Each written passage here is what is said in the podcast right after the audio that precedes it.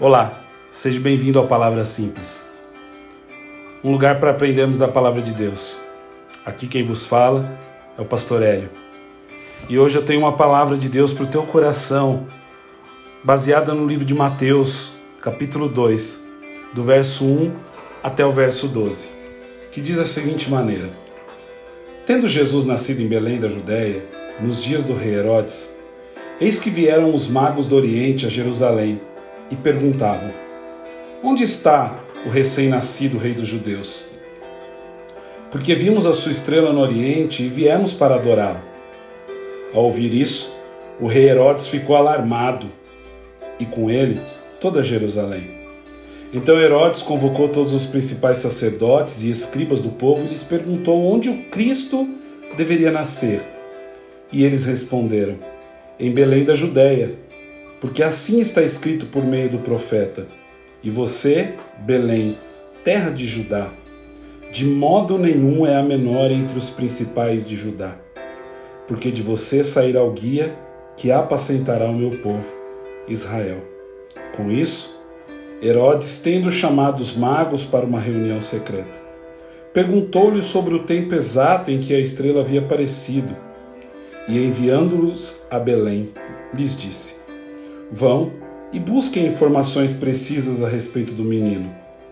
E quando o tiverem encontrado, avise-me, para que eu também possa ir adorá-lo.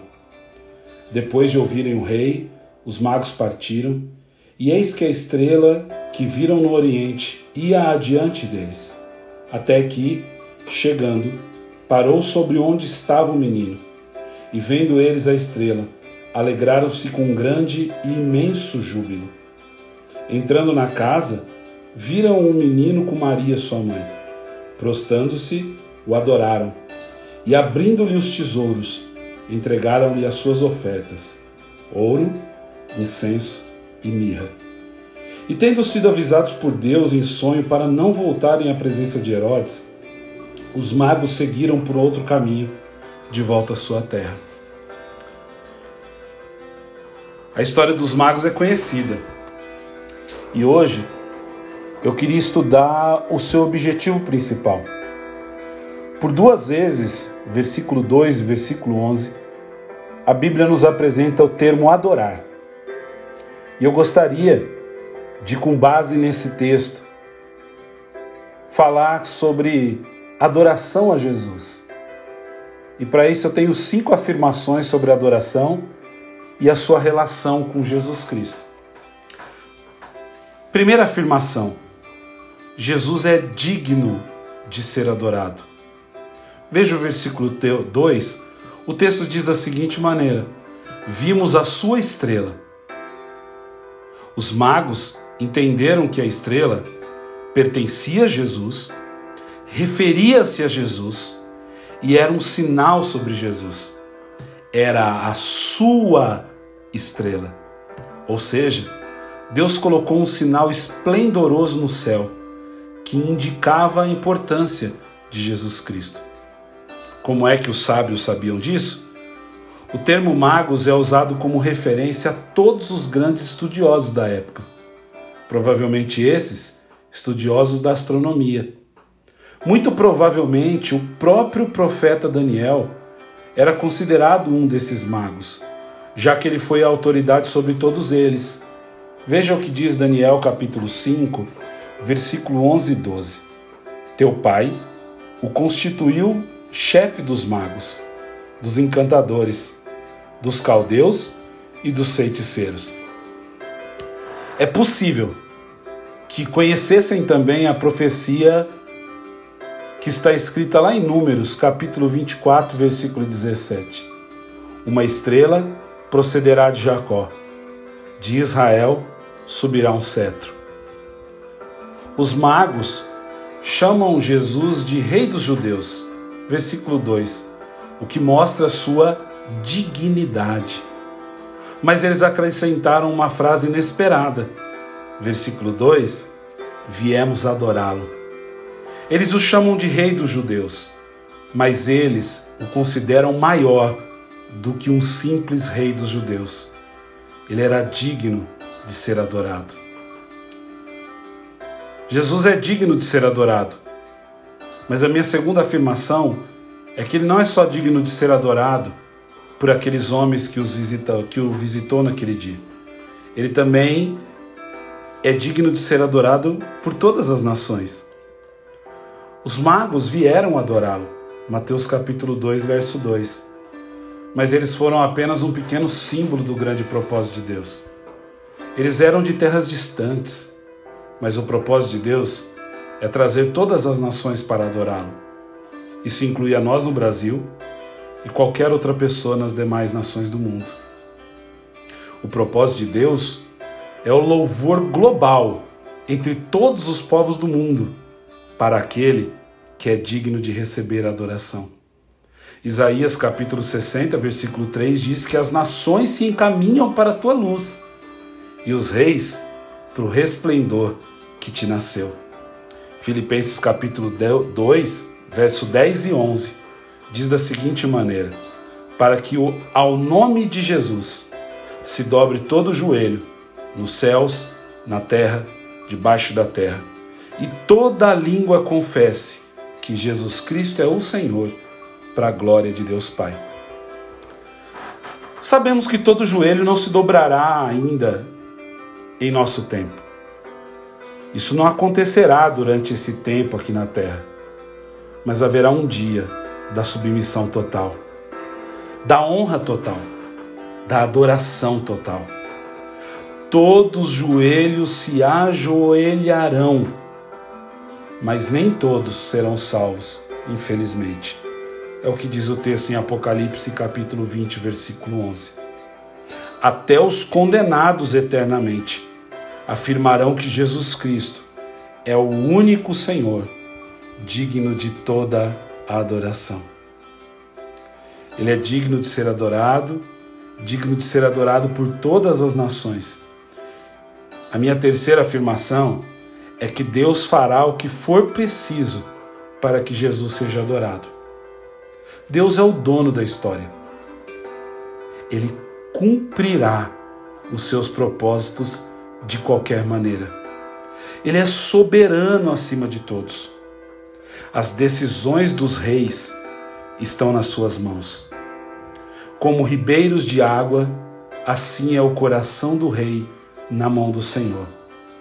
Este, segundo o seu querer, o inclina. É o que diz o texto em Provérbios, capítulo 21, verso 1. Historicamente, Deus fez um imperador decretar um recenseamento.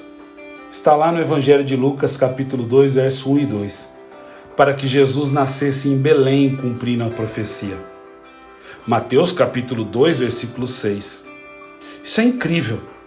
Deus profetizou e depois dirigiu a história para que a profecia se cumprisse de fato. Deus controla todo o universo Deus também fez uma estrela surgir no céu, para que os magos viessem ao lugar certo. Deus fará o que for necessário para trazer os homens a Jesus. Ele usa os problemas, a alegria, a fome, os desastres, a enfermidade, a Covid, o que for preciso, para trazer os homens a Deus. Deus está falando com você agora mesmo, para que você dê a Ele toda a sua adoração. Ele está juntando os pedaços da história, da sua história em particular, para que você venha a Jesus. Deixar de vir seria um erro trágico. Você precisa cumprir o propósito de Deus. Deus fará o que for preciso para que Jesus seja adorado embora todos que não queiram adorá-lo acabem se tornando opositores.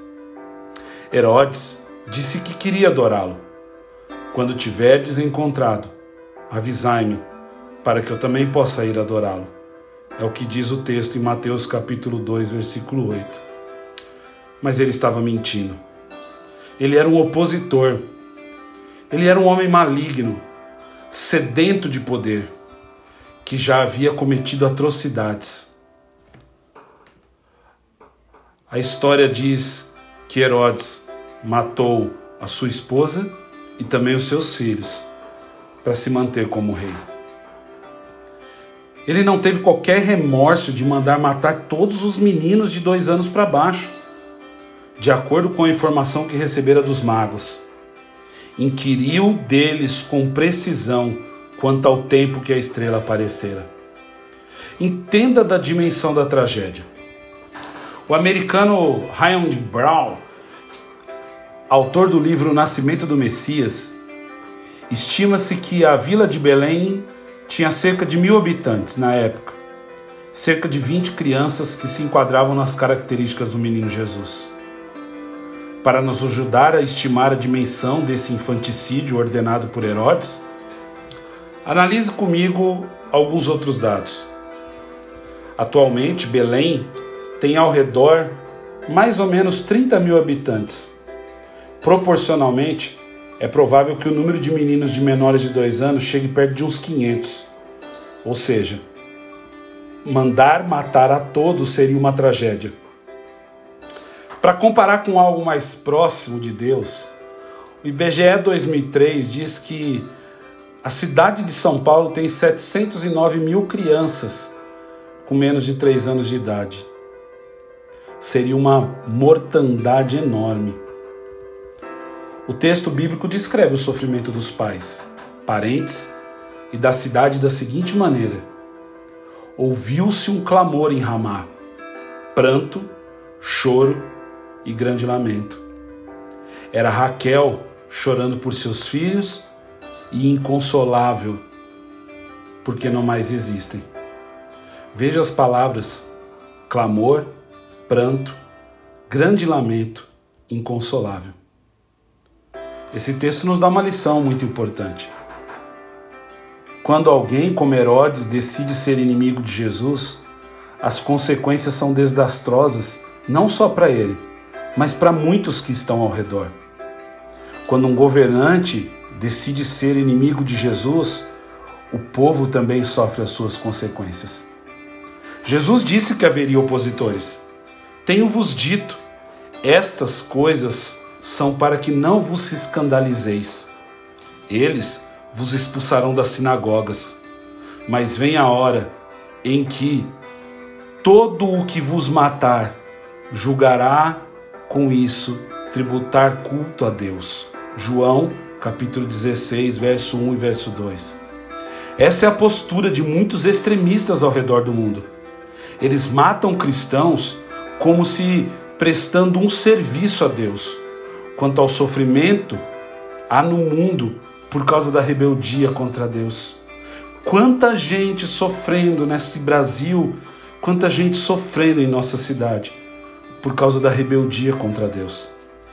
Jesus disse que você poderia ser um opositor. Quem não é por mim, é contra mim. E quem comigo não ajunta, espalha. Mateus 12, 30. Muita gente hoje pensa assim: eu não sou um opositor, eu sou apenas neutro. Acho que cada um pode seguir a sua religião, a religião da sua preferência. Mesmo reconhecendo que você tem todo o direito de rejeitar a Cristo. Isso não muda o que Jesus Cristo pensa. Quem não é por mim é contra mim. Quando você decide não adorar a Jesus, não colocá-lo no centro de sua vida, você descumpre o propósito de Deus e torna-se um inimigo de Deus.